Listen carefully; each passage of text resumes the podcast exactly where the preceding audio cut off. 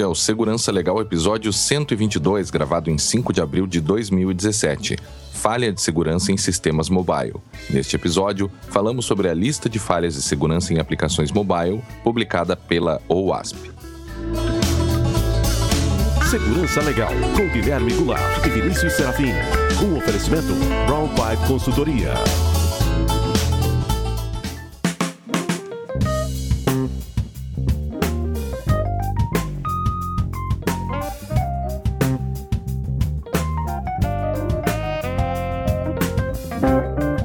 Sejam todos muito bem-vindos. Estamos de volta com Segurança Legal, o seu podcast de segurança da informação e direito da tecnologia.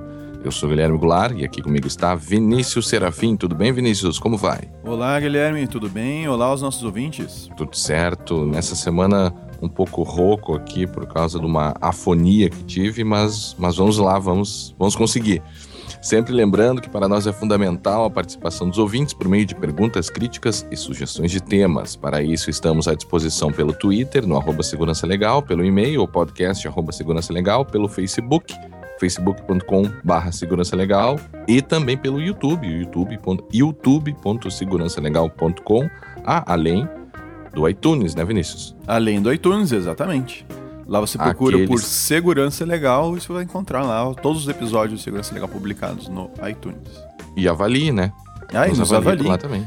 Nos avaliem. A gente, ah, na verdade, no iTunes, é, às vezes aparece uma, um, dá um pico assim, né? o pessoal começa a avaliar, vai avaliar, depois dá um tempo, dá uma parada. Aham, aham. Então, os nossos ouvintes aí que nos escutam pelo iTunes, avaliem nossos episódios, avaliem o nosso podcast lá na, na iTunes Store, que ajuda a gente a, a divulgar o, o iTunes.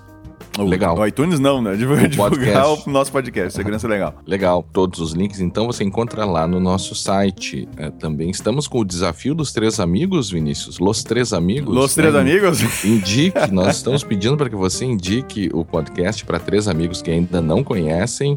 Ah, o desafio está funcionando, viu, Vinícius? Lá no Twitter tem bastante gente fazendo indicações, indicando os nomes dos amigos lá e tal. E eventualmente a gente responde um um quando, quando consegue, porque são muitas mensagens, né? Uhum. Mas a coisa está funcionando. Agradecemos aí os ouvintes que estão colaborando com essa nossa, com esse nosso desafio. Eh, Vinícius, eu tive, eu queria destacar aqui que eu tive lá na Escola de Governança da Internet, promovido pelo CGI, pelo NICBR em Brasília, onde eu fui convidado para falar sobre a questão de armazenamento de logs, Uhum. principalmente aí eu foquei muito mais na, na questão da porta lógica, dos NATs realizados nos provedores de conexão e há toda uma discussão sobre se os provedores de conexão poderiam ou não guardar logs e como funciona. De repente até podemos gravar uma coisa sobre isso. né, Eu acho que é possível, sim. Ir. É. Tanto, tanto que a gente já discutiu sobre isso, acho que dá pra, dá pra gravar, É, sim. gravar alguma coisa assim, né? Uhum. É, e foi legal porque, primeiro, eu queria agradecer o pessoal do CGI, do Nick BR, que me fizeram esse convite. Foi muito bacana. Foram dois, três dias de evento com palestras de altíssimo nível. Eu pude assistir algumas palestras que me interessaram bastante, sobretudo é, da professora Laura Schertel Mendes e do, do professor Danilo Donedo, nosso amigo Danilo Doneda, que falaram sobre privacidade e proteção de dados pessoais. Mas o que chamou- me chamou também bastante atenção, e o motivo principal de estar falando isso aqui, é que várias pessoas é, vieram até mim dizendo que escutavam o podcast. Uhum. Então foi muito legal isso, assim, saber que o podcast está chegando numa audiência tão qualificada assim. Então eu queria então ah, mandar ah, alguns abraços aqui pro Vinícius Wagner, pro Paulo Renan, pro Danilo Doneda, pro Diego Canabarro, pro Bruno Bione e pro Marcos Cabelo. Este último falou assim: "Vai, eu acho que eu te conheço de algum lugar e tal". Aí eu- a gente tentou, conversou de onde que achava e tal. Aí depois que eu, que eu fiz a minha exposição, ele veio, bah, lembrei de onde eu te conheço. Eu te- escuto o podcast e tal. Ele perguntou como é que a gente gravava, enfim. Então fica um abraço para todos eles, obrigado pelo convite. E Vinícius, se você então quiser ir direto ao assunto principal, vá para 15 minutos e 52 segundos. Vamos à mensagem dos ouvintes? Vamos às mensagens dos ouvintes. A primeira mensagem vem do Alexandre Hajihara, falando sobre o Mr. Robot. É, diz o seguinte: ainda estou colocando meus podcasts em dia e só escutei este hoje, no dia 22 do 3. Ah, a trama do Mr. Robot é muito interessante por mostrar aspectos técnicos de forma bem próxima do real, mas também mostra o lado humano que geralmente é o, la- é o elo fraco da segurança. Eu me lembrei de um mangá. É o, elo fra... é o elo fraco de qualquer coisa, diga-se de passagem. É, mas é. mas tira o ser humano e acabou. não tem mais nada. É. Não tem nem mais o problema e nem, uhum. nem por que ter o problema. Uh, eu me lembrei de um mangá chamado Bloody, Bloody Money, é Bloody Monday, no qual o protagonista é um jovem hacker talentoso que precisa combater uma organização terrorista e também salvar o pai que trabalhava para uma agência de segurança, mas foi incriminado. Olha só. Legal. Bom, como eu não Bacana. tenho o, o, o, hábito de ler mangá ainda, não, eu não conheço. Mas eu vou dar uma, eu vou dar uma catada para ver se eu acho alguma coisa na internet sobre isso aqui. É, e é legal ver as possíveis, é, que a gente não percebe e nem conhece, né? Mas as, uhum. as possíveis correlações que, que, que é possível fazer com essa série, né? Interessante isso, né? Sim, sim. Mas, Alexandre, obrigado aí pelo teu contato. Obrigado. Obrigado, grande, grande abraço. A próxima mensagem vem do Augusto, Ma... Augusto Matos, sobre o último episódio Volt 7. Aliás, uhum. Vinícius, fazendo uma referência que depois, alguns dias depois da gravação, o Wikileaks vazou acho que um dia depois, é. ou mais, um, mais uma parte de documentos e, e que dava conta de um, de um adaptador para os Macs, era isso, isso né? Isso, exatamente. É. E que você... Uh, esses adaptadores que a gente tem que comprar para tudo pro, pro, pro Mac. Mac. Né? Uhum. no firmware deles tinha uma, uma sacadinha lá, tinha um, né, um, mal, um malware, digamos uhum. assim, e que ele infectava a máquina, mais especificamente a parte de, de, de o bootloader do, do Mac. Uhum. Ah, e aí, esse, essa foi uma das coisas que vazaram. Mas te dizer que, apesar disso, eu mantenho os comentários feitos lá no, uhum. no nosso episódio. Ou seja, uhum. nenhuma grande surpresa, entende? A gente, a gente, pode ficar surpreso com os métodos diferentes, né? Sim. Mas quem já viu aí coisas como Rubber Duck e outras coisas mais que, que já existem há bastante tempo, não se impressiona tanto. Ah, é mais com relação realmente à discussão, aquela que a gente colocou no final do episódio. Quem não ouviu, volta uhum. lá. Né, quem parou de ouvir antes de chegar no final, volta e escuta até o final, que no final tem, a, tem uma parte, uma discussão muito interessante minha e do Guilherme lá. E o Augusto, sobre esse episódio, ele nos diz o seguinte: Senhores, obrigado por nos proporcionar mais esse programa maravilhoso. Opa, Augusto, muito obrigado. obrigado. Tenho a impressão que sempre estaremos a um passo atrás no que se refere a saber se temos privacidade ou não pois vivemos em tempos de grande vigilância e, portanto, grandes países possuem grandes ferramentas e os melhores profissionais para descobrir como fazer isso. É verdade. Enfim, assim, ah, na verdade, a, o governo está brigando com as grandes, os grandes governos estão brigando com as grandes empresas, uhum, né? Uhum, Porque é. tá aí Facebook, enfim. É, e, e a possibilidade do, dos governos monitorarem qualquer pessoa, né? Exatamente. Foge daquele paradigma antigo de 007, que só algumas pessoas Isso. eram fisicamente. E, e desmente, e desmente, assim, categoricamente aquela história de que os meios de investigação estão, estão ficando no escuro, pelo contrário. contrário. Como dizem os especialistas, né? Mas uhum. as referências, as grandes referências na área de segurança, como por exemplo o Bruce Schneier, Uh, eu esqueci o nome do professor aquele que teve lá na, no Congresso Americano. Não, uhum. não me lembro agora. O próprio Diego Aranha, né? O próprio Diego Aranha, que é uma outra Nosso grande referência aqui é. no Brasil, né? Nosso criptógrafo brasileiro. É, assim, todos eles colocam de uma maneira bastante clara que não, ao contrário de ficar no escuro, ao contrário, estão tendo muitas outras oportunidades de monitoramento e de vigilância. Bom, aí ele continua, né, o Augusto Matos. Enfim, segurança em todas as perspectivas na, na vida é uma questão de sensação. E às vezes uma falsa sensação. Sem dúvida, sem dúvida, Augusto. Inclusive, Guilherme, eu acho que nós gravamos sobre isso, não? Sim, nós, episódio 13 com o professor Pedro Rezende, lá da, da UNB. UNB né? Eu, eu, eu, discordo do, do Augusto, discordo de ti, Augusto. Eu acho que Fala segurança, eu acho que segurança não é só sensação, é justamente o que a gente falou lá no episódio 13, sei lá, uns 5 anos atrás, uhum. né? Um pouco menos, talvez. Na verdade, é, é que você sim tem a sensação, mas você tem a realidade da segurança. E o problema é quando a sensação é diferente da realidade. Porque uhum. se você tem só sensação e não tem segurança nenhuma, é um problema. Ou ainda, se você tem sensação que não tem segurança, mas você tem de verdade, também passa a ser um problema de confianças, né? Confiança, né? Então, vale a pena assistir lá, ou, ou melhor, ouvir o episódio 13 com a participação do professor Pedro Rezende da UNB. Perfeito, então, Augusto. Dá uma olhadinha no episódio 13 que o Guilherme acabou de recomendar. E se tiver alguma dúvida ou quiser que a gente explore mais o assunto, nos chame aí por e-mail, por Twitter, que a gente, que a gente responde. Obrigado então, Augusto. Continue sempre conosco.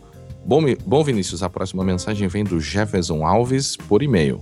Ele diz o seguinte: Bom dia, sou um ouvinte assíduo do Segurança Legal e faço questão de parabenizá-los pelo trabalho. Legal. Muito obrigado. O podcast é a minha salvação nas viagens de 120 quilômetros nos finais de semana, de Juazeiro do Norte, no Ceará, para Iguatu, no Ceará. Que bom, que bom, Jefferson. Uh, viagens de final de semana de 120 quilômetros aí toda hora, dá pra ouvir, dá pra ouvir algum Alguns, podcast. Né? É. é. algumas vezes só um, né, Guilherme? Algumas é, vezes só um episódio num por viagem que. É, 120 dá uma hora e pouco. É, né? não, dá, dá quase duas horas de viagem aí, dependendo da uhum. estrada e tudo mais que ele é. pegar. E tu tá. Tu estás a 3.600 quilômetros de Porto Alegre, onde o Guilherme tá. uhum. E se descontar um pouquinho, tu deve estar tá uns 3.200. Não. Ali são. É, uns 3.100. Uns 3.100 é. aí de onde eu estou, que é a cidade é. 3 de Maio, Rio Grande do Sul. Legal. Então, o Brasil tá é muito grande, né? É bacana ver quando você tem ouvintes, quando a gente tem ouvintes aí de, de bem longe, né? Interessante uhum. isso, eu gosto bastante. E ele diz o seguinte ainda: estou com uma dúvida e uma certa preocupação. Desenvolvi uns, uns programinhas em Python para alguns ataques simples, de CMP Flood e de SimFlood, e publiquei-os no GitHub para fins de estudo. Do ponto de vista legal, isso tem algum problema? Tá, então assim, ó, são dois softwares. Ele fez o, um SMP Flood, ou seja, para fazer uh, enchente, né? Pra gente. Uhum. A gente fala fludar, mas é uma gíria. Né? A gente faz, faz uma enchente de SMP, ou seja, a gente fica mandando um monte de pacote de SMP para um, um destino, para um servidor, até entupir o link com o SMP. Uhum. Uh, e o SimFlood é a mesma coisa, só que na verdade a gente não entope o link em si, uh, o objetivo é acabar com a capacidade do, da máquina alvo de responder a conexões, a novas conexões TCP. Isso, Guilherme, que ele desenvolveu, pôs no GitHub para fins de estudo. Isso é algum ele comete algum tipo de crime ou coisa parecida? É, a gente, a gente responde isso com a lei Carolina Dickman, que criou lá o artigo 154A no Código Penal. Vou ler aqui o caput, depois o parágrafo primeiro que fala sobre essa questão específica. Uhum. Diz o caput: invadir dispositivo informático alheio, conectado ou não à rede de computadores, mediante violação indevida de mecanismo de segurança e com o fim de obter, adulterar ou destruir dados ou informações sem autorização expressa ou tácita do titular do dispositivo ou instalar vulnerabilidades para obter vantagem ilícita, detenção de três meses a um ano é a pena. E o parágrafo primeiro diz o seguinte: na mesma pena incorre quem produz, oferece, distribui, vende ou difunde dispositivo ou programa de computador com o intuito de permitir a prática da conduta definida no caput, que foi o que eu li antes. Então, a, a publicação desse tipo de software, uh, se ela é criminosa, não vai depender da intenção do agente.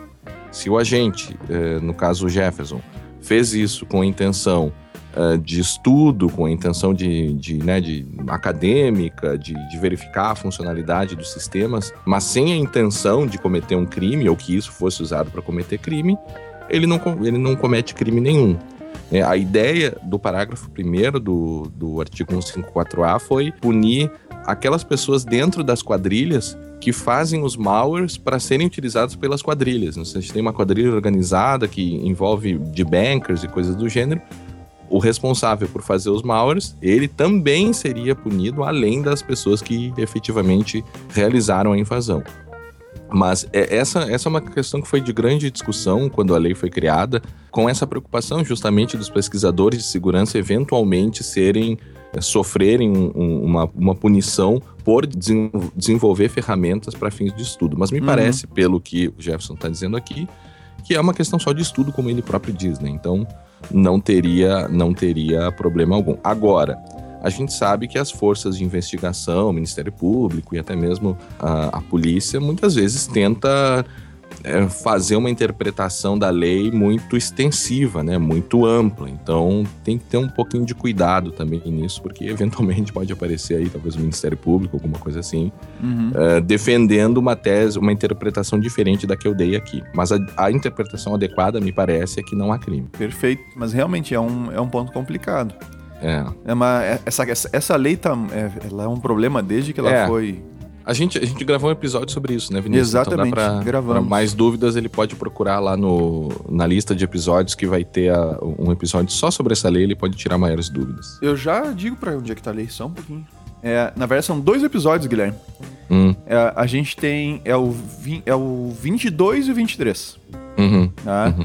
A, Legal. gen- a gente falou sobre o projeto de lei no 12. uhum. Então, no episódio número 12, a gente falou sobre o projeto de lei dos crimes informáticos. E depois, no episódio 22, 10 episódios depois, nós falamos da lei em si. Aí gravamos parte 1 e parte 2. Então, é o 22 e o 23. Legal. Bem, nessa semana não teremos o resumo de notícias que retornará no próximo episódio.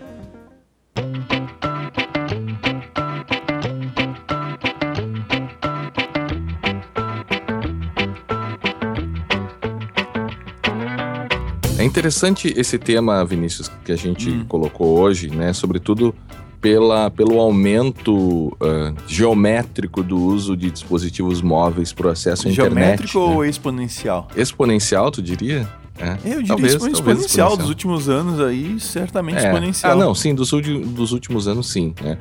Aqui no Brasil, por exemplo, a- a- aquela última pesquisa de TI domicílios do NIC, do CGI, apontaram que a grande parte das pessoas, né, ou a maioria dos acessos já vem de telefones Uhum. móveis. Né? E acredito que o mundo acabe seguindo essa, essa, essa tendência. Né? Então, em função disso, eu acho que é interessante a gente comentar a questão das vulnerabilidades e dos riscos envolvidos no uso dessas plataformas móveis. Agora, Vinícius, e eu já te passo a bola.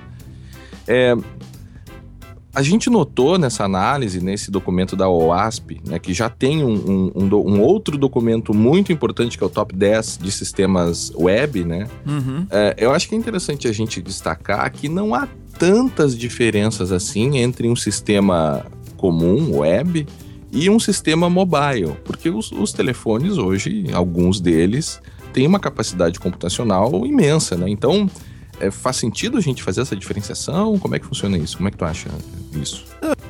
Olha, Guilherme, eu creio que sim, que faz sentido você criar uma lista para mobile, ah, até porque apesar de nós termos problemas muito idênticos, né, tanto na- na- com relação à plataforma, às outras plataformas, no caso desktop e tudo mais, Uhum. o, o mobile ele tem, ele teve um crescimento, como a gente estava colocando antes, exponencial, né? Na questão do uso, aplicativos e tudo mais. E parece, a impressão é- que dá é que quem desenvolve mobile nunca desenvolveu para desktop, para outra plataforma, para desktop, ou coisa parecida.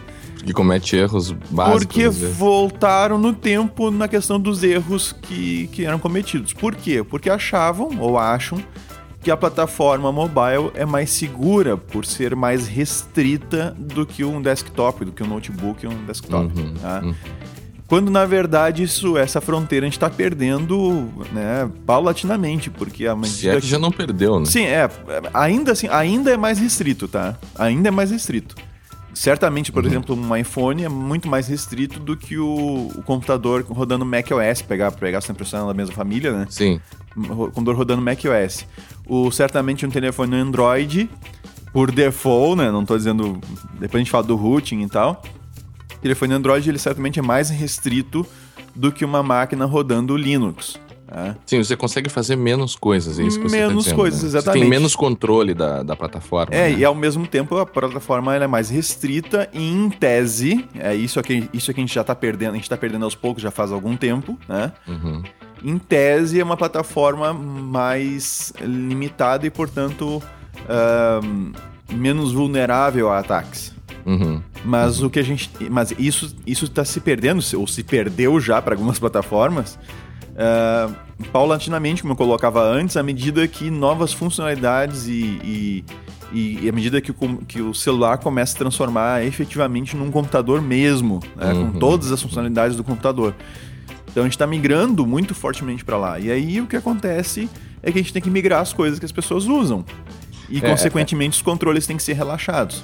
Era isso que eu ia te dizer. Muitas vezes o que acaba acontecendo é que certos sistemas simplesmente são ah, transportados para o ambiente móvel uh, mas o que acaba acontecendo é que por trás, né, você tem um back-end que responde tanto para um sistema móvel quanto para os sistemas não móveis, Isso, sistemas é- desktop ou outros sistemas. É isso, né? É isso, assim, a- acontece. Claro que você tem aplicativos que rodam exclusivamente no celular, né? Completamente offline. Uhum. É, como alguns casos de jogos e tal, principalmente quando você paga pelo jogo. E, e Uhum. se você. aplicativos gratuitos e tudo mais, esses eh, certamente funcionam como back-end, porque eles têm que ficar mandando informações sobre o seu o- sobre o usuário, né? Para os Uhum. desenvolvedores, assim que eles ganham dinheiro com, o celu- com o aplicativo. E Uhum. no caso das aplicações, por exemplo, um banco, né? Um banco ele tem um home banking e ele quer ter agora uma- uma- um home banking no celular. Então, sim, ele acaba criando uma interface lá nos servidores dele, né, no back-end que a gente está chamando, ah, através de uma API ou uma, uma maneira da, da, da aplicação no celular conversar com a aplicação lá no servidor. E eles fazem um front-end no celular para acessar, então, para se fazer as operações, para a gente fazer as operações. A mesma coisa acontece com lojas. Tá?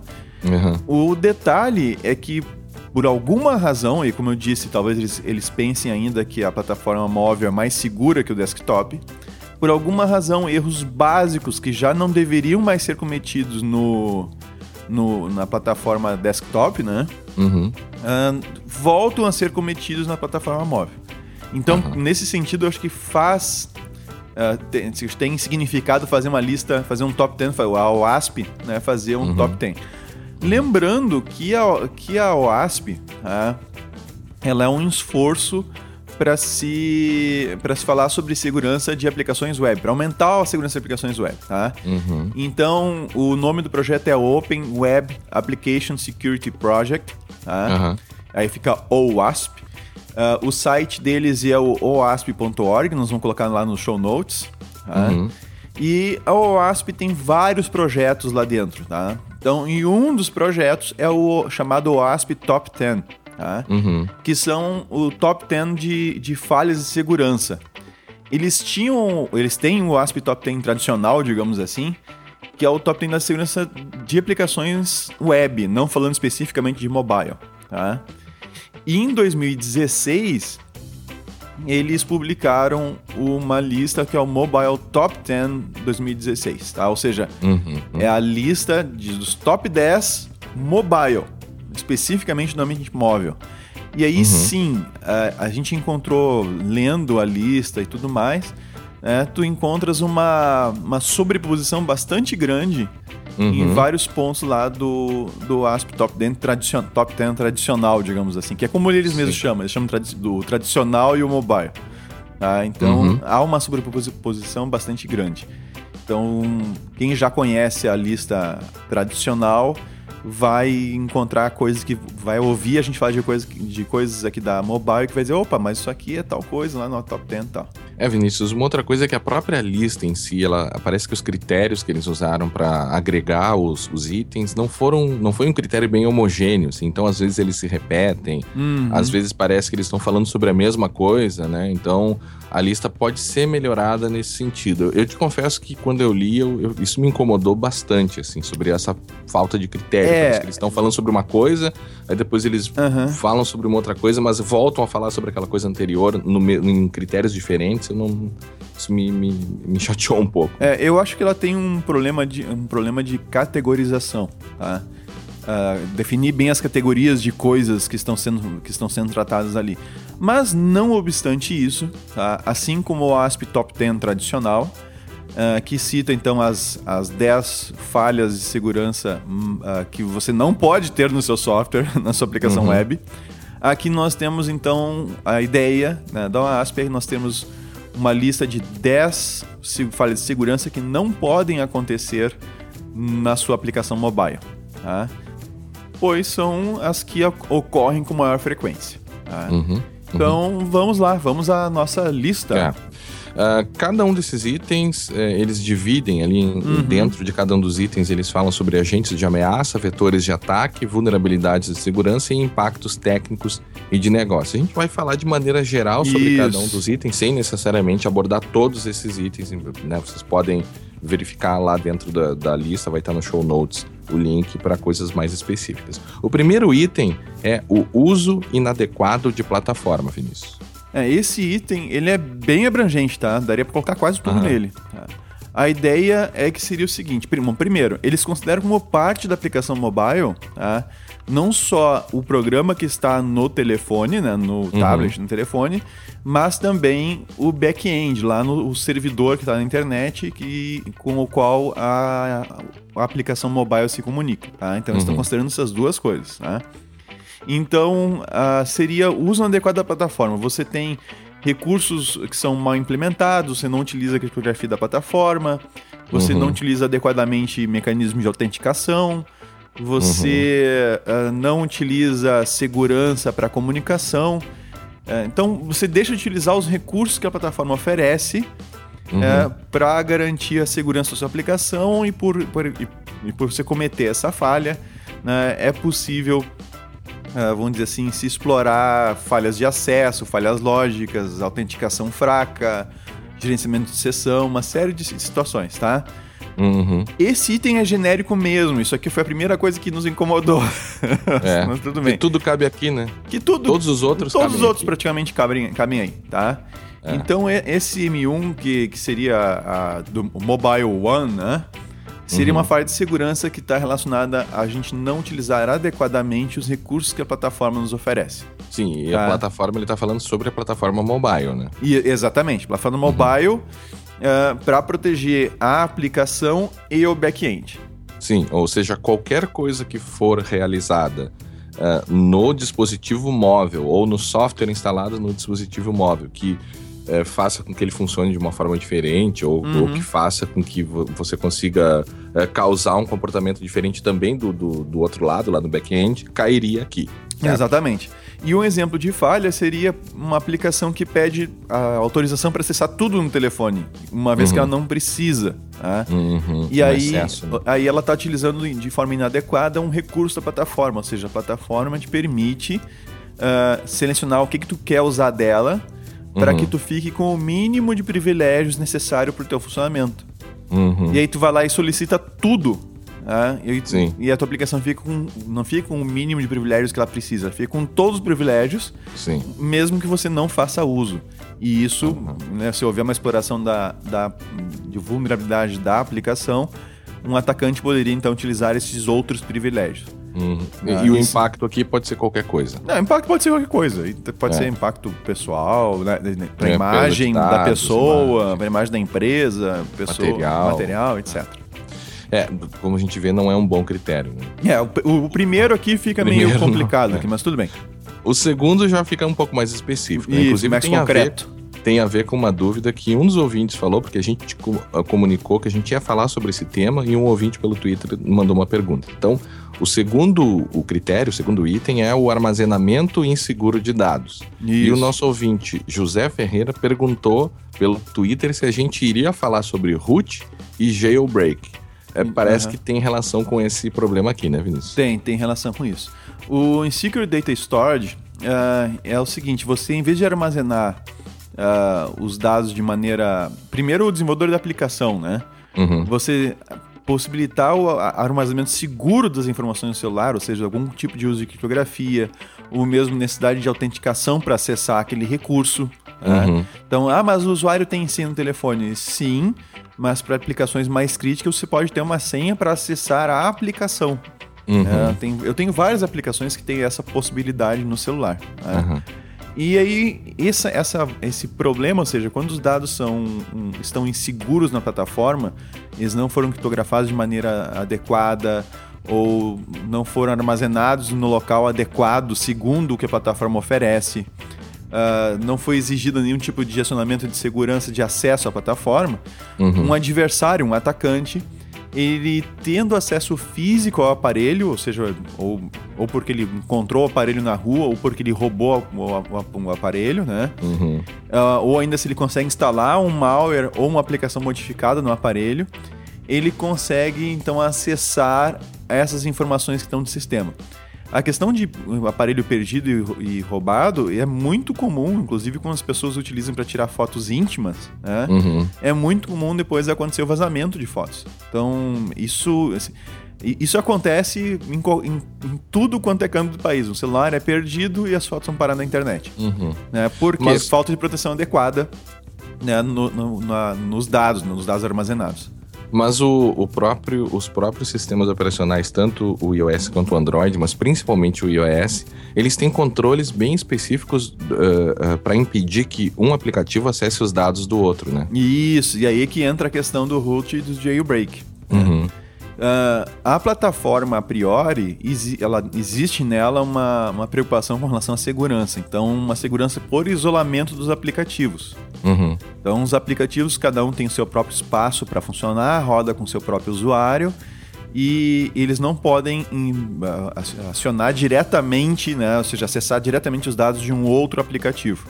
Uhum. Então você tem uma API específica nos sistemas operacionais né, para você conseguir ter a comunicação, a troca de dados em, entre aplicativos de maneira relativamente controlada, tá? Uhum. Em vez de ser um oba-oba que qualquer um acessa o arquivo de quem quiser. Uhum. Agora, quando você faz jailbreak ou faz uh, routing do seu, do seu sistema, aí você está reduzindo ou até mesmo eliminando boa parte dessa segurança. Uh, e aí um software, um malware que é instalado no seu Android por roteado, por exemplo, ele tem possibilidade de fazer muito mais coisas do que ele deveria fazer, do que ele deveria conseguir é. fazer. No Android você pode dizer que o aplicativo vai rodar como root, né? Ou, ou você vai dar essas permissões para ele. Tem alguns controles no próprio roteamento do, do Android, né? é, jailbreak. Né? É, acontece que dependendo do, da forma que você faz o jailbreak e as maneiras mais fáceis são as que é. vão ser utilizadas mais frequentemente, né? Você não tem sem alguma, você não tem nada, você simplesmente uhum. acessa lá, dá um SU menos, por exemplo, uhum. e você acessa como root o aparelho todo. E isso está disponível para as aplicações, inclusive. Então, dependendo da forma como você faz, você, você, você, acaba de vez mesmo com a segurança entre as aplicações. Os impactos disso, Vinícius? Roubo de identidade, violação de privacidade, né? Porque alguém pode rouba seus dados, rouba, as, uhum. acessa suas fotos, as suas mensagens, uh, fraudes decorrentes desse, desses roubos, dano à reputação decorrentes desses vazamentos, é, perda qualquer, de material, etc.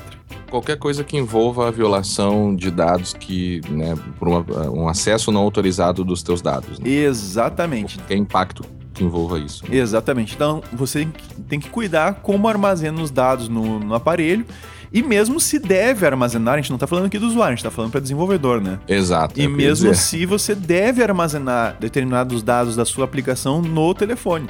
Uhum. Você tem inclusive avaliar isso. Se a plataforma não é segura, se a pessoa pode ter feito um jailbreak ou um routing e tal, e você tem como detectar isso, tá? Existem formas de você detectar isso, da sua aplicação perceber que isso foi feito uh, você não deveria, nessas situações, não deveria guardar certas informações dentro do é, celular.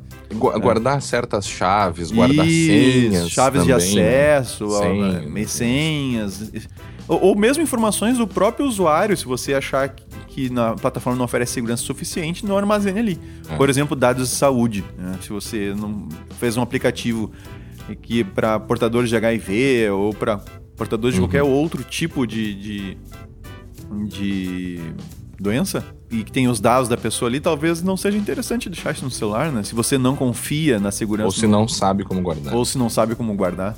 Mas tem que Bem, cuidar até na transmissão também, que é o que vem adiante. É, pois é, que daí é o M3, Isso. que seria a comunicação insegura. Bom, o 3, uh, ah, no top 10, o, o terceiro, né, mais, uhum. mais comum, é a comunicação insegura. Tá? Ou seja, você a, a, transmissão dos dados entre o aplicativo mobile e o back-end. Tá? E esse monitoramento ele é feito através de interceptação, como a gente faz o sniffing de rede, né? Uhum. Você faz o sniffing da rede onde está o, o aplicativo, onde está o, o dispositivo mobile que está rodando o aplicativo. Então, que, que proteções adequadas a gente tem para essa comunicação? Olha, o bom e velho SSL. Uhum. SSL barra TLS, né? Uhum. Nós deveríamos estar falando em TLS, mas hum, é que SSL era um padrão da, da Netscape, né? Criado pela uhum. Netscape. E o TLS é o SSL, vamos dizer assim, uh, da IETF, né? Internet uhum. Engineering Task Force, que seria o órgão oficial da internet, uhum. tá? Uhum. Então, mas todo mundo conhece por SSL, então a gente acaba falando SSL. Uh, o SSL, que é a questão do certificado, de, você usa certificado digital para fazer a autenticação do, do back-end, né? E se quiser também do cliente. Uh, existem vários erros cometidos com relação a ele nas aplicações mobile. O primeiro deles é a, não, é a simples não utilização. É, essa, se tu me permite, claro. uma, é, isso reforça muito o que tu falou lá no início, Vinícius, que é parece que alguns desenvolvedores eh, mobile esquecem certas coisas que já estão superadas. Isso está é, superado. Eu, eu falo para os meus alunos, às vezes, às vezes eles fazem uma pergunta, eu digo, não, pessoal, pera um pouquinho, isso nós já superamos, é tipo DR, né? Você já superou, você não traz mais isso de volta, já está estabelecido isso, né? Ou seja, você transmite em qualquer aplicativo web uh, informações sensíveis ou informações que você queira proteger por meio de uma conexão criptografada. E por incrível que pareça, certos aplicativos web, e você mesmo já analisou alguns e, e verificou isso, uhum. eles ignoram isso e, e, fazem transmissões de dados em, eh, sem criptografia, ou seja, abertas uhum. nesses canais Sim. de comunicação, né? Exatamente, exatamente. E aí, e, e como se fosse uma coisa difícil de ser usada, tá? Quando na verdade ela tá ela está disponível nas APIs das plataformas. Uhum. É, isso, por isso que isso, isso, esse problema caberia também na M1. No 1, né? É. na, na, na, top lá, que é uhum. o uso inadequado das funcionalidades do, do, sistema, da plataforma. E a plataforma oferece o SSL para você utilizar. Você pode, não, não tem que inventar nada, é só chamar a API. Então, você primeiro então primeiro a primeira falha é não utilizar o SSL aí não tem não vai nada cifrado e você pode monitorar tudo que é transmitido uhum. uh, aí você não mas eu vou usar o SSL aí você usa o SSL com certificados digitais não que não são válidos válidos uhum.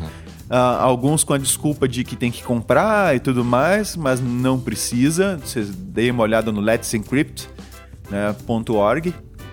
Você lá você consegue gerar certificados digitais perfeitamente válidos e gratuitos para os seus servidores que, de back-end. Que passou por um incidente aí nos últimos dias. Que né? passou por um incidente, sim. Como todo mundo, não tem jeito. tá, mas a questão não é se vai passar, a questão é como vai passar. Sim. sim. Tá? E então você tem lá os certificados uh, gratuitos, perfeitamente válidos e gratuitos. Uh, nós temos ainda ah, inclusive certificados que não que são melhores do que CP Brasil, né? Num certo sentido. Porque eles são reconhecidos automaticamente pelos, pelos navegadores, pelos dispositivos. Não tem que instalar nada na, na máquina do usuário. Tá? Então, esse é um aspecto bem interessante. E é gratuito. Tá? É, só nesse sentido, né? Porque nos é. outros, na questão da validação e não. tal, CP Brasil é melhor, né? Pois. Na criação, na, na, na, verificação, não sei. nos processos lá com a, com a AR, você precisa aparecer lá. Não, mas, não mas isso para você emitir um certificado pessoal, né? Sim. A gente está falando aqui certificado para site. É, para validar a questão do site. Sim. É. Bom, mas de qualquer forma. Bom, é. mas seguindo adiante. E aí, uma, uma, um segundo ponto também que. Então você tem que usar SSL, tem que usar com certificados válidos. E um outro ponto que o pessoal também erra é não fazer certificate pinning. Uhum. E é o uhum. seguinte, você pinar, você, você fixar na aplicação mobile qual é o hash, ou qual é a, a, a vamos dizer assim, o fingerprint, a identificação única, tá? Vamos chamar assim, mas quem entende hash sabe o que eu tô falando, tá? É, mas seria um, número, seria um número específico lá que identifica aquele certificado digital. Então uhum. você pode colocar na sua aplicação uma verificação de qual certificado digital está sendo entregue para a sua, para sua aplicação mobile, para ver se é realmente o seu. Por quê? Tá?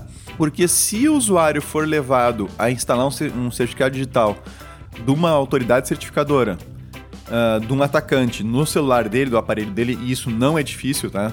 Uhum. Uh, a sua aplicação vai receber o certificado do atacante, vai validar com o que tem no celular e vai dar ok, vai aparecer como certificado válido, quando na verdade uhum. não é. Tá? E aí você uh, vai sofrer um ataque. Claro que isso é mais difícil do que, do que um atacante atacar uma aplicação sem SSL ou uma aplicação que simplesmente não verifique o certificado, tá? Uhum. E aí sim, é, então é, melhora bastante fazer o certificate pinning. E me arrisco a dizer que se você fizer o certificate pinning, uh, fica praticamente tão seguro quanto a questão de usar certificados digitais verificados uh, uhum. e talvez até com uma vantagem de estar com ele uh, não, não, nenhum outro certificado ser aceito, mesmo um certificado válido, tá? Uhum, então, uhum. existe é, uma, uma... uma... Uma, outra coisa que as pessoas ficam, ah, mas, mas como que vão pegar, como que podem interceptar os dados do meu telefone, né? A comunicação do meu telefone, né?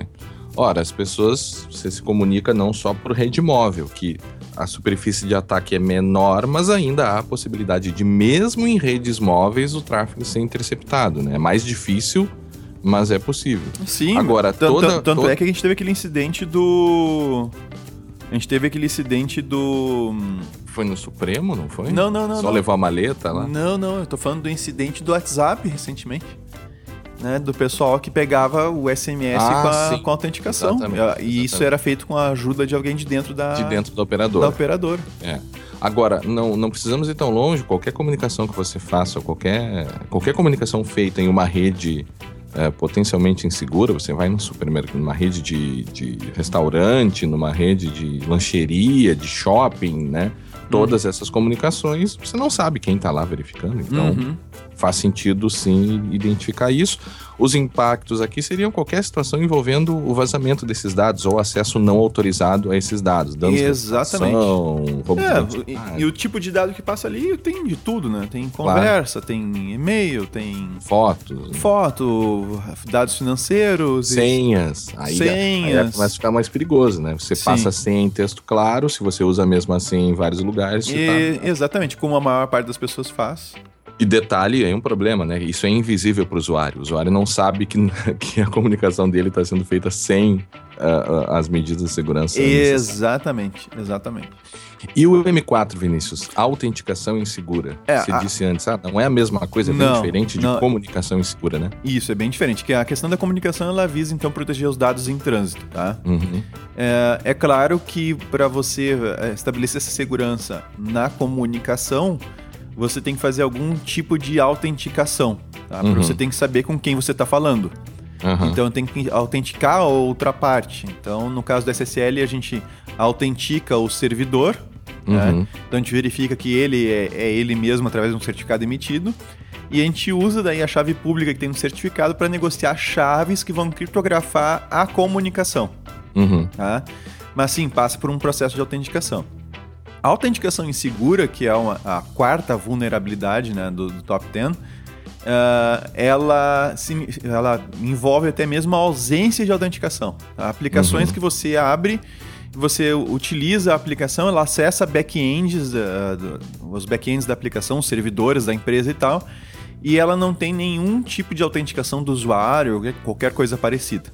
Né? Uhum. Então, isso por si só é, um, é uma falha, uma, é um, é um uhum. grande problema, tá? E uh, também autenticações que, que são inseguras. Por exemplo, aplicações que utilizam senhas com apenas quatro dígitos. Né? Uhum. Uh, ou a implementação inadequada da autenticação que permite, per, permite a autenticação inadequada da aplicação que permite que um atacante possa, por exemplo, fazer um bypass da autenticação mexendo no aplicativo. Né? Lembrando hum. que ele tem um controle da plataforma, o telefone ah. é dele. Né? Então ele faz o que ele quer com o telefone dele.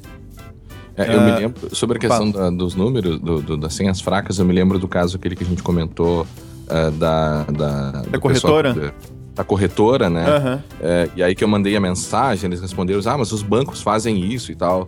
É, eu me lembrei é, que o banco, aquele o Nubank, né? O, uhum. o, cartão de crédito, aquele Nubank, ele permite, ele inclusive induz que você crie senhas complexas, com números, letras uhum. e caracteres especiais, né? Só a senha do cartão que são quatro dígitos, né? É, a senha do cartão em si, né? Mas é. não me parece que a justificativa que eles deram uh, fosse válida, inclusive cai aqui no M4 a questão da corretora, né?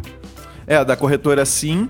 E o, o Nubank, ele usa só quatro dígitos na senha do cartão, que eu acho pouco, devia ser seis, tá? Uhum. Mas, por outro lado, como tem a questão do aplicativo deles, que tem uma interação muito maior com o usuário do que os outros cartões de bancos e coisa parecida, uhum. né, você recebe na hora, você interage muito mais fácil ali com a questão do controle do cartão. Claro. Então você tem, você tem um controle muito maior do cartão do que você tem em outras situações. É. É, então, se justificaria nesse caso aí. Mas e a, e a corretora, assim, a corretora está dizendo que ah, os bancos também fazem assim, então a gente faz assim também. Então tá hum. bom. É, mas o Nubank tem outro problema, né, Vinícius? É, não dá para ter pontos para milhas, né? É, mas isso disseram que iam resolver, mas não. tá, tá, mas vamos adiante. Não tá mais. Ad... É, é disseram que resolver, mas não, não fizeram não ainda, pelo que eu vi. Ainda. Não resolveram ainda. Ah, isso é um problema no Bank. tá, mas e aí? Vamos lá. É, então essa, essa falha aqui, ela, é, esse tipo de falha permite, por exemplo, o roubo de, de um token de sessão. Você, uh, você se conseguir usar a aplicação tem, sem, sem ter que se autenticar de novo. Uhum. Uh, uh, questões de você desconectar o aparelho da internet, deixar ele offline, ver o que você consegue acessar na aplicação. Uhum. Então você tem várias maneiras de tentar explorar essa falha. Mas essas falhas de autenticação insegura nas aplicações mobile são muito frequentes. Bom, é a quarta mais frequente né? Elas são muito frequentes, acontecem uh, e a gente pode, pode fuçar elas de uma maneira bem fácil, né? Só pegar um aparelho, uhum. conectar numa rede Wi-Fi que você controla e você começar a interceptar o tráfego entre a aplicação e o servidor. Pronto. Uhum. Ah, você consegue ver toda essa comunicação sem maiores problemas. Certo. Um, um, exemplo disso aconteceu recentemente com aquela questão do roubo de sessão do WhatsApp Web. Uhum, Seria um caso de, de autenticação insegura? Uh, sim e não. Uhum, uhum. sim, é, sim, porque é, eles, confi eles confiam aquela autenticação do WhatsApp Web que, só, que você usa com mensagem SMS, né? Você não, tá... não, não essa. É o roubo de sessão do WhatsApp Web. Ah, sim, o roubo Lembra? de sessão do. Sim, que o pessoal recebia uma foto, clicava na foto. Isso, exatamente. E exatamente. aí a, permitia a sessão web lá da outra ponta. É, exatamente. sim, lá no, no atacante ela é uma falha que ela não é uma falha especificamente de autenticação, tá? Uhum. Porque ela começa num problema anterior, que é na questão da formatação dos dados, na questão do uhum. input de dados que a aplicação aceita, tá? E aí o que os pesquisadores lá da, da Checkpoint fizeram foi colocar, eh, conseguir junto nos metadados da imagem, colocar um link lá para ser acessado uhum. né, que disparava então o esquema de permitir, de autorizar, ele não seria autenticar, né? Uhum. De autorizar o início de uma nova sessão no WhatsApp Web. Hum, sim, que é outro item. É, né? e não seria bem a autenticação, uhum. seria um problema envolvido aí com, com entradas e depois, na sequência, com autorização. Uhum. Mas que tá. tá logo adiante, mas que tá logo adiante. Tá. Vamos então para os cinco, Vinícius, que seria o, o criptografia insuficiente. Exatamente. Criptografia insuficiente é você utilizar a criptografia de maneira inadequada, ou seja, você fixar chaves dentro da aplicação, ou você não utilizar dos algoritmos que a plataforma já disponibiliza, que são algoritmos mais seguros, e você uhum. criar o seu próprio. Esse é um uhum. problema. Uh, você simplesmente não utilizar a criptografia é, então você decide por guardar num arquivo que não tem nenhum tipo de proteção uh, criptográfica, né? Uh, e aí acontece, se alguém conseguir acessar o celular ou, ou, conseguir copiar, ter uma imagem do seu, do seu dispositivo, por exemplo, né? Um uhum. backup do seu dispositivo, essa pessoa pode, o atacante pode acessar os seus dados. Então, esse é um recurso que muitas vezes ele é deixado de lado porque, ah, tá no celular, quem é que vai mexer no celular?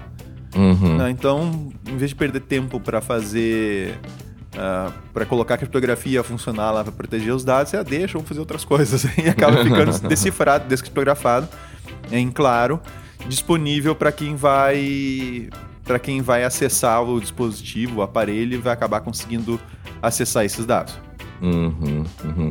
Eles falam aqui, Vinícius, que uma da, um dos problemas e algo que deveria ser evitado é que o, o aplicativo utilizasse, criasse né, ou utilizasse protocolos personalizados de criptografia, uhum. que é justamente a grande crítica que é feita ao Telegram, né? Exatamente, é justamente essa crítica que é feita ao Telegram. Em vez de usar algo que está que tá bem testado, que está posto, Sim. revisado e tal, você cria o seu próprio. É, impactos aqui também, qualquer impacto que envolva acesso não autorizado aos dados, né? Exatamente. Aí, ou tanto em trânsito, né? Não, não, aqui não, aqui não seria é que não em, trânsito. É trânsito. Não é em aqui trânsito. seria no armazenamento é, mesmo. É. Exatamente. Então você teria, você pode ter roubo de, de sessão, pode, você pode roubar tokens e coisa parecida de sessão.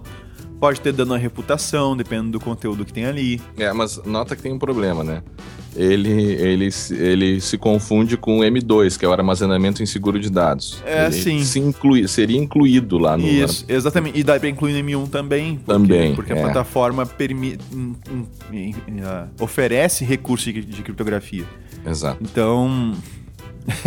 é, Bom. é essa confusão da, da- da categorização aqui que, que, que acontece. Mas de qualquer maneira, é relevante, tá? Claro, claro. é relevante. São pontos que a gente tem que tá pensar diminuindo, em né? segurança web. A gente não tá reduzindo a importância disso. Deixa eu te dizer, vamos passar para o 6, Vinícius, que seria o autorização. Autorização. Esse sim que, que se confundiria com a autenticação insegura e talvez seja bom explicar qual a diferença entre autorização e autenticação, né? Isso, a primeira coisa que a gente tem que entender é essa diferença, tá? A, auto- a- a autenticação, ela visa identificar uma parte, tá? Uhum. Ou seja, um usuário, um, um servidor que está tentando conectar num outro servidor, o servidor que a gente está tentando acessar. Uhum. Então, a autenticação visa estabelecer a identidade, digamos assim, perante um sistema, tá? Sim. E uma vez estabelecida essa identidade, eu sei que o usuário Guilherme é o Guilherme da Mais Regular, tá? Uhum. Ah, no momento que eu sei disso, bom, e, e ele está logado no sistema, cada coisa, cada aç- ação, funcionalidade que o Guilherme for tenta- tentar acessar, eu vou ter que verificar se ele é autorizado ou não a fazer aquela, a- a- o acionamento daquela funcionalidade. Uhum. Então eu autentico o Guilherme, eu sei que ele é o Guilherme, aquele usuário é o Guilherme, e no momento seguinte eu vou autorizando ou não as ações dele com base nessa identificação que eu fiz. Uhum. Tá? Então, a, a- a autorização insegura, eu vou dar um exemplo clássico de autorização insegura, tá? Eu me Tá. logo no sistema, meu usuário é mais limitado que teu usuário, Guilherme. Tá? Uhum. Eu me logo lá com o meu usuário e o que ele faz para evitar que eu acesse coisas que eu não deveria acessar é Uhum. na hora de montar os menus para mim, ele omite, ele simplesmente omite as funcionalidades que eu não posso utilizar. Uhum. Ou seja, isso é uma falha gigantesca de autorização. Por quê? Sim. Ele simplesmente omite. Eu posso ah, dar uma, uma mexida na aplicação como atacante, né? Uhum. Dar uma olhada lá o que, que tem lá dentro, quais são os endereços que ele acessa, os nomes das, das funcionalidades lá que ele acessa e tal. E eu começo a encontrar coisas que, que não aparecem para mim no menu.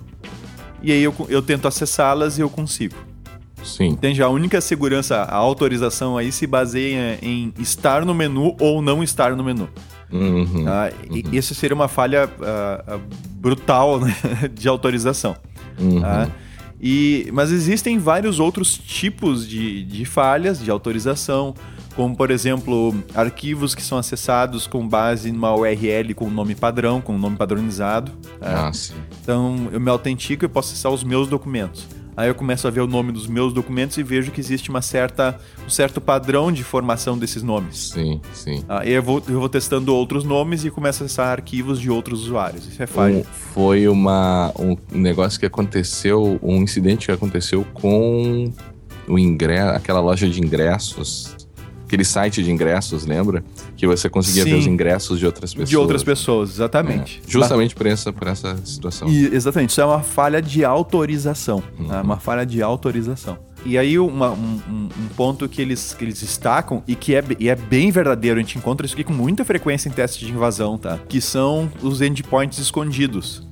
Então, lá no back-end, lá onde está o, o servidor, né? Uhum. Ah, tem várias, várias funcio- funcionalidades, entre aspas, escondidas, é, que eles acham que ninguém vai encontrar, Uhum. ah, e que não tem proteção. Então, e aí você consegue utilizar elas. ah, sem, ter que, sem ter que sequer se autenticar. Então é um grande problema. E, Uhum. e mesmo quando você se autentica, você tem.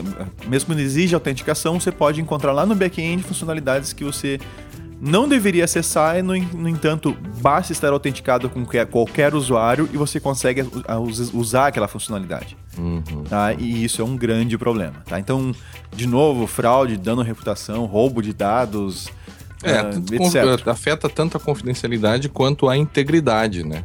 E Porque não, potencialmente não sim. envolve só o vazamento ou acesso não autorizado a dados, mas a alteração Modificação, também, exatamente. modificação, né? É. O, o item seguinte, Vinícius, eu não sei se tu queria falar mais alguma coisa sobre ele. Não, não, Não? era isso. Não, tá.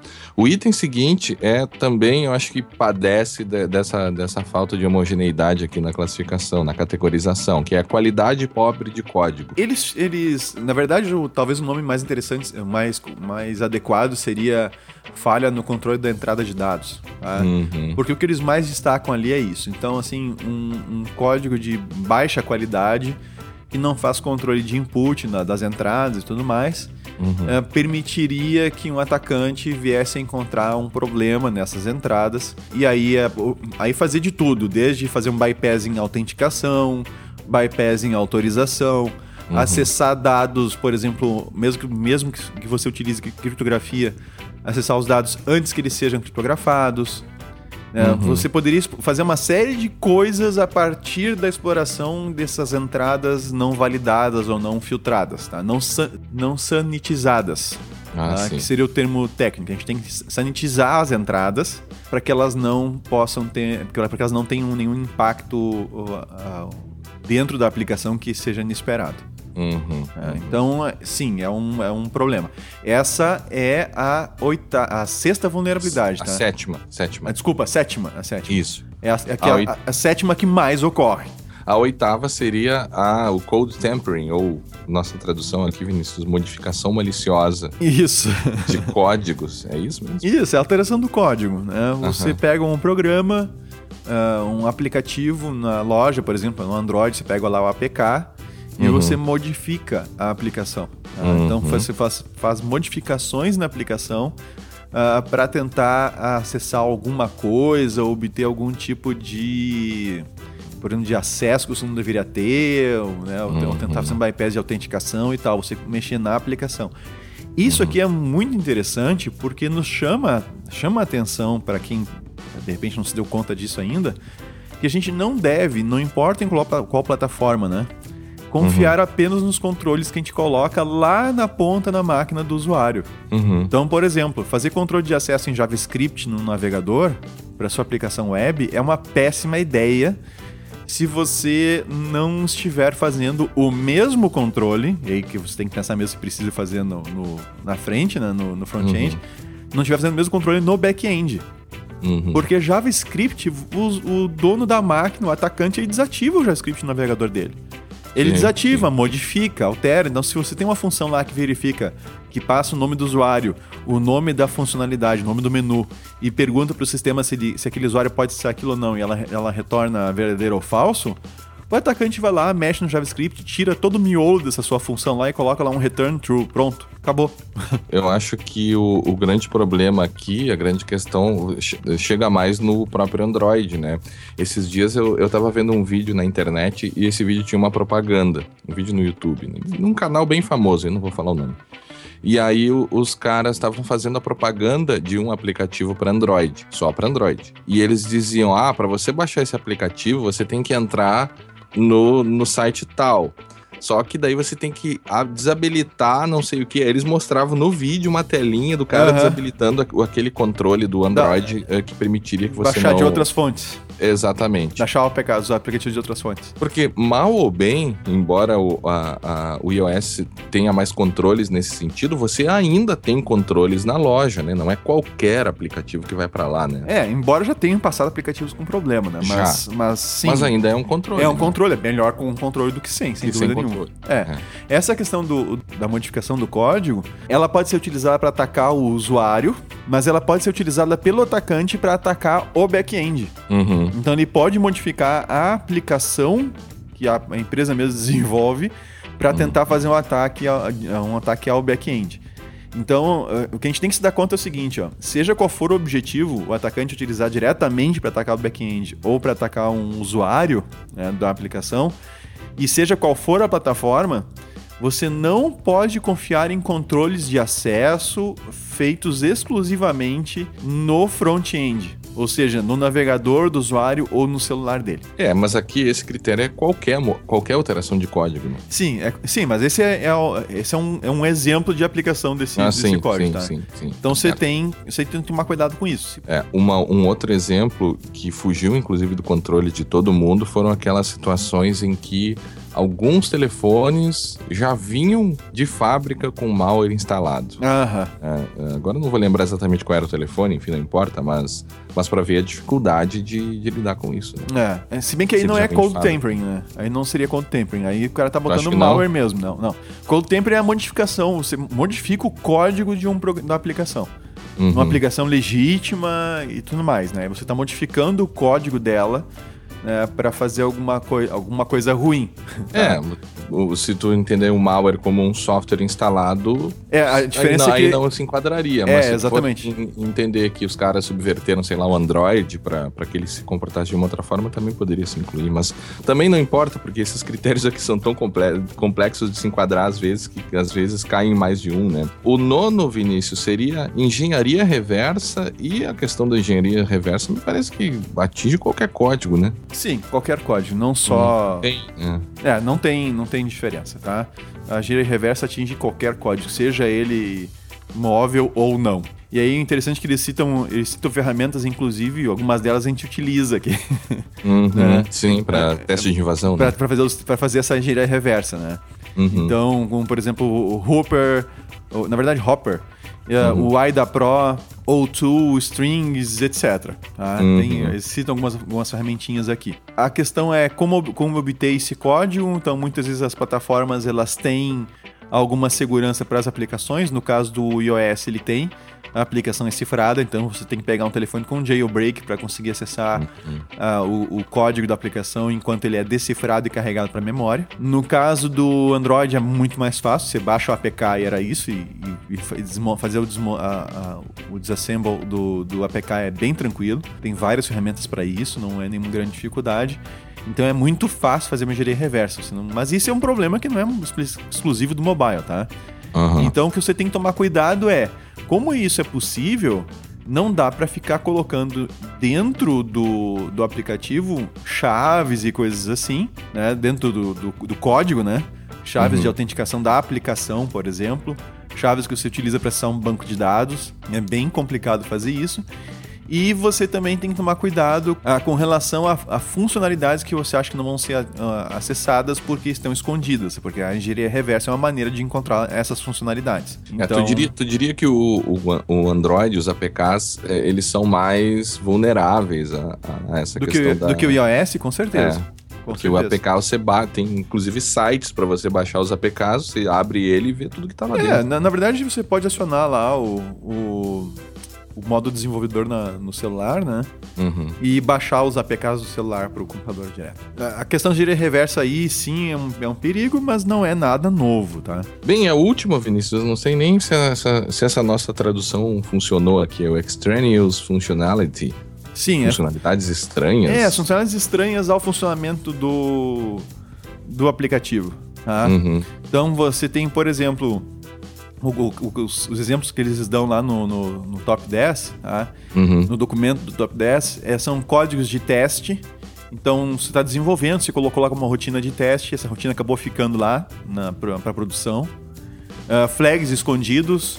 Então, você tinha, enquanto desenvolvia, você não queria ficar se autenticando. Aí tinha um flagzinho lá quando você ligava para para um, ele desativava a autenticação, tá? Uhum. E isso continua lá, por exemplo. Essa funcionalidade não foi retirada do, do código quando foi para produção o programa. Uh, backdoors intencionais.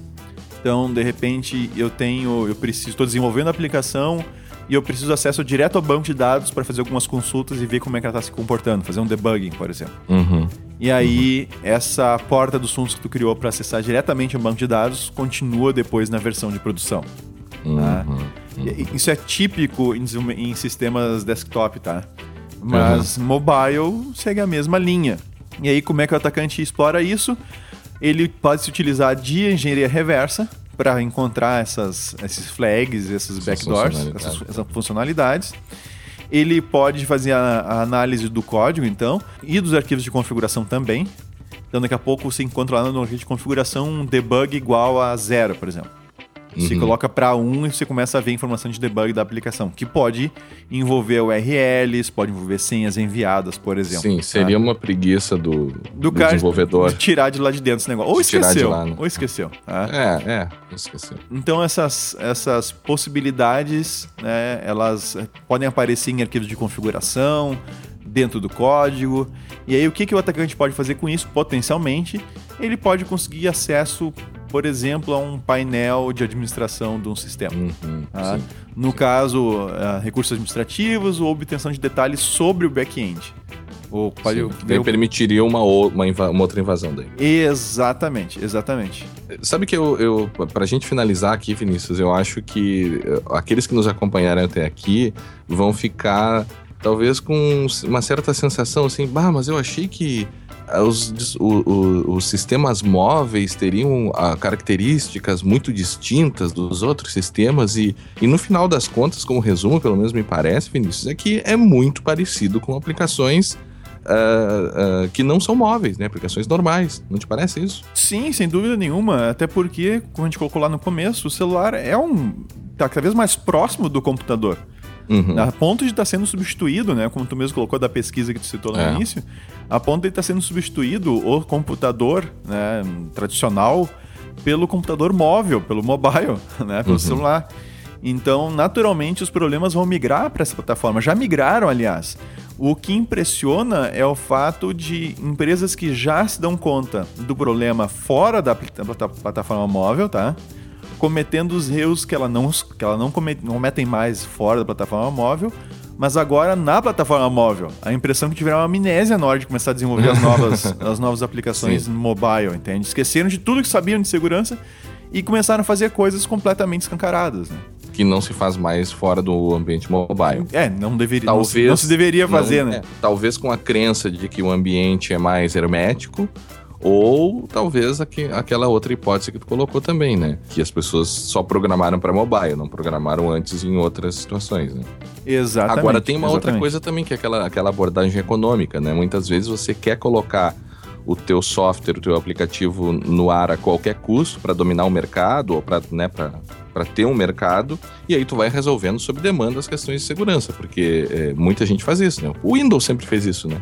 Lança cheio de problema, vai corrigindo, corrigindo, corrigindo, mas lança para aquele efeito do novo, para a questão da atualização, para as pessoas vão ir lá e, colocarem o novo Windows, enfim, me parece que isso se reforça muito mais no ambiente mobile, né? É, na verdade, isso vale para tudo, né, Guilherme? Porque uhum. se uma empresa quer atingir o mercado mais rápido, ela tem que fazer com que as funcionalidades estejam ok. Uhum. E depois a gente resolve a questão da segurança, porque não aparece em lugar nenhum, então aparece quando dá um incidente, né? Uhum. Mas se não, ela tá lá quieta, dormente, ninguém se dá conta. Esse é o grande problema. Então, vale mais a pena, a forma como é visto, né? Vale mais a pena você lançar primeiro um produto ainda que tenha problemas. Uhum. As pessoas passam a utilizar, se tornam dependentes do teu produto e elas, elas aguardam as, as atualizações que tiverem que aguardar. Bem, Vinícius, então acho que era isso, né? Agradecemos aos nossos ouvintes que chegaram até aqui, que nos acompanharam. O assunto é um pouco mais denso, né? Talvez acabe eh, interessando mais a, aos desenvolvedores e as questões e as pessoas mais ligadas a esse mercado, mas a gente espera que tenha conseguido esclarecer também para aqueles que não são iniciados, né? Ou seja, para aqueles que entendem de sistema, que entendem de segurança, mas que talvez não, não estejam tão próximos da área mobile. A, a conclusão é, não é muito diferente, né? Não, não é muito é, diferente. É... Tem que tomar o mesmo cuidado, talvez até mais. Né? Uhum. Cuidado do que do com que os outros sistemas. Né? E do com o desktop, exatamente. Certo. Então, muito obrigado, agradecemos a todos e nos encontramos agora no episódio 123 do podcast Segurança Legal. Até a próxima. Até a próxima.